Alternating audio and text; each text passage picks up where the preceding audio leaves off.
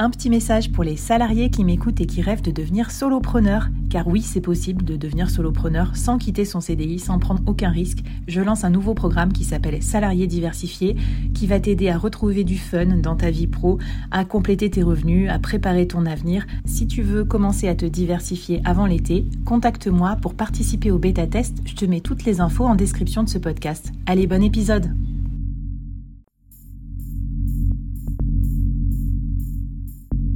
Entreprendre en solo, en toute liberté, sans employé et développer un business rentable, scalable et durable, c'est possible. Je suis Flavie Prévost, ex-dirigeante devenue solopreneur et créatrice du premier incubateur de solopreneurs en France. Avec ce podcast, j'ai voulu créer le board que j'aurais aimé avoir à mes côtés quand je me suis lancée en solo. Un board composé des meilleurs experts, disponible chaque semaine gratuitement à mon micro pour te donner des super conseils et te mettre au défi. L'épisode va commencer et je te préviens, ça va vite. Alors n'oublie pas de t'abonner à la newsletter pour recevoir les bonus.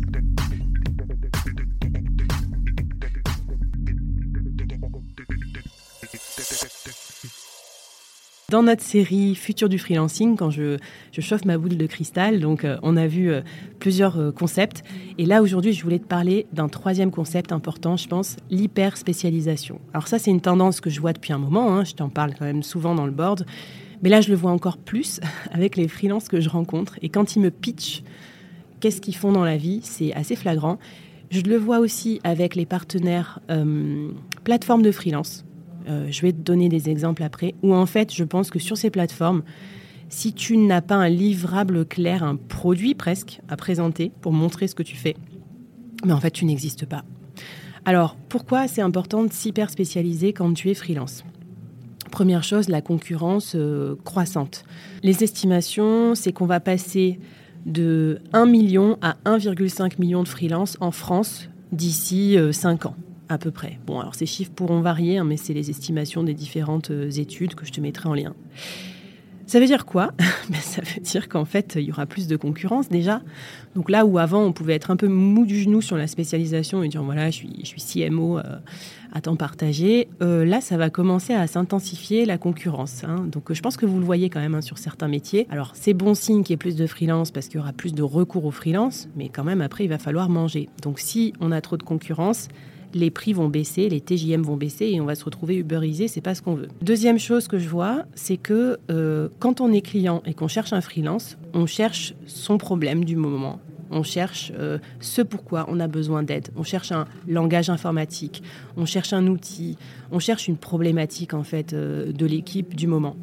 Donc forcément, si vous n'avez pas réfléchi à quelle problématique précise vous réglez, bah, vous passez, je pense, à côté d'un gros marché qui est celui bah, des, des néo-clients, enfin des clients qui pourraient vous rencontrer pour la première fois. D'ailleurs, on le voit bien sur les plateformes qui s'hyper euh, spécialisent. Maintenant, on peut mettre des tags, d'autres tags, des hyper spécialisations et tout, dans certaines verticales, dans certains types de clients et tout.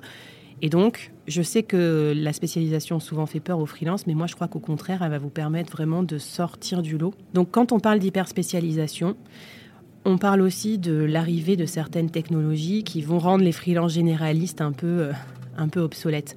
Par exemple, on l'a vu avec l'arrivée de l'IA. Tous les trucs un peu basiques, généralistes, comme euh, écrire un article un peu généraliste sur une verticale qu'on ne connaît pas spécialement, créer un article de blog sur euh, l'entrepreneuriat.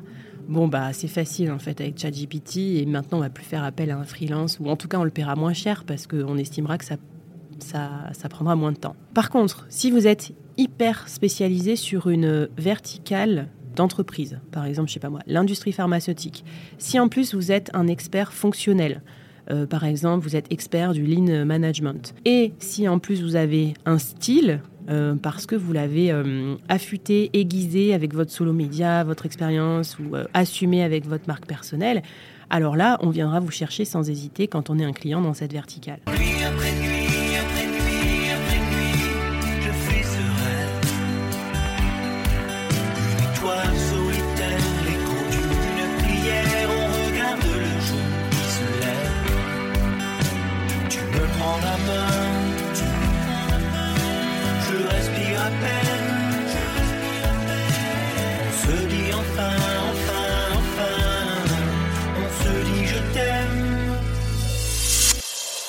Voilà, donc hyper spécialisé, c'est aussi sortir du côté robotique, un peu machine qui va être remplacé par euh, l'intelligence artificielle, et puis vraiment euh, se singulariser. Là, il y a un petit côté style, un petit côté euh, presque artiste, où je pense qu'il faut oser aussi affirmer soit certaines valeurs, soit un certain style pour pouvoir être différencié de la machine. Enfin, je pense qu'il ne faut pas hésiter à pivoter. On l'a bien vu, par exemple, entre le Web 3 et l'IA. Moi, j'étais vraiment confrontée. J'ai vu plein de gens shifter de l'un à l'autre parce que c'est là qu'allaient les fonds.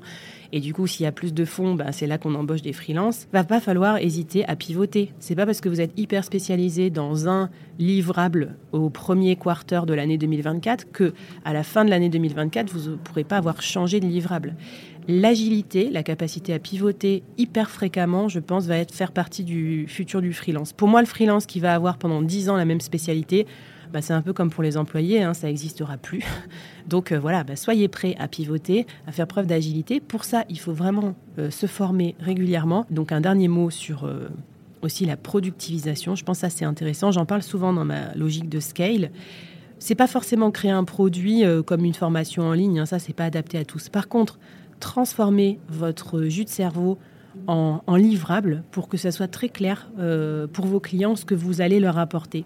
Et ça, c'est la première étape. Et tout à l'heure, je croisais dans les allées euh, Quentin, qui est un CTO à temps partagé, qui a travaillé avec moi, euh, qui m'a fait confiance pour la première promo de l'incubateur solopreneur. Et voilà, il est trop content parce que ça y est, il est passé de CTO à temps partagé avant de ses journées à il a créé un produit qui est je vous accompagne à créer votre premier MVP. Et en fait, ça, c'est stratégique parce que maintenant, c'est plus facile pour lui de démarcher, c'est plus facile pour lui d'attirer des clients sur cette offre, c'est plus palpable pour le client, c'est plus clair. Et surtout, ça le différencie de, des pléthores de CTO euh, euh, externalisés qui, si ça se trouve, pourraient euh, coûter moins cher que lui. Donc, well done, Quentin. Bonne route à vous tous dans la spécialisation, l'hyper spécialisation. Et puis, si vous avez envie de, commenter ou qu'on en discute, bah, venez me voir sur le Discord du board. Un de nos nombreux sujets.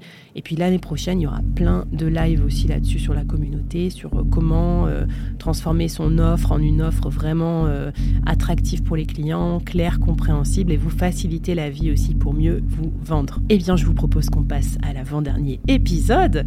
Un épisode sur un concept que je viens d'inventer ce matin. qui s'appelle la freelancité. Je vous en dis pas plus, rendez-vous dans le prochain épisode.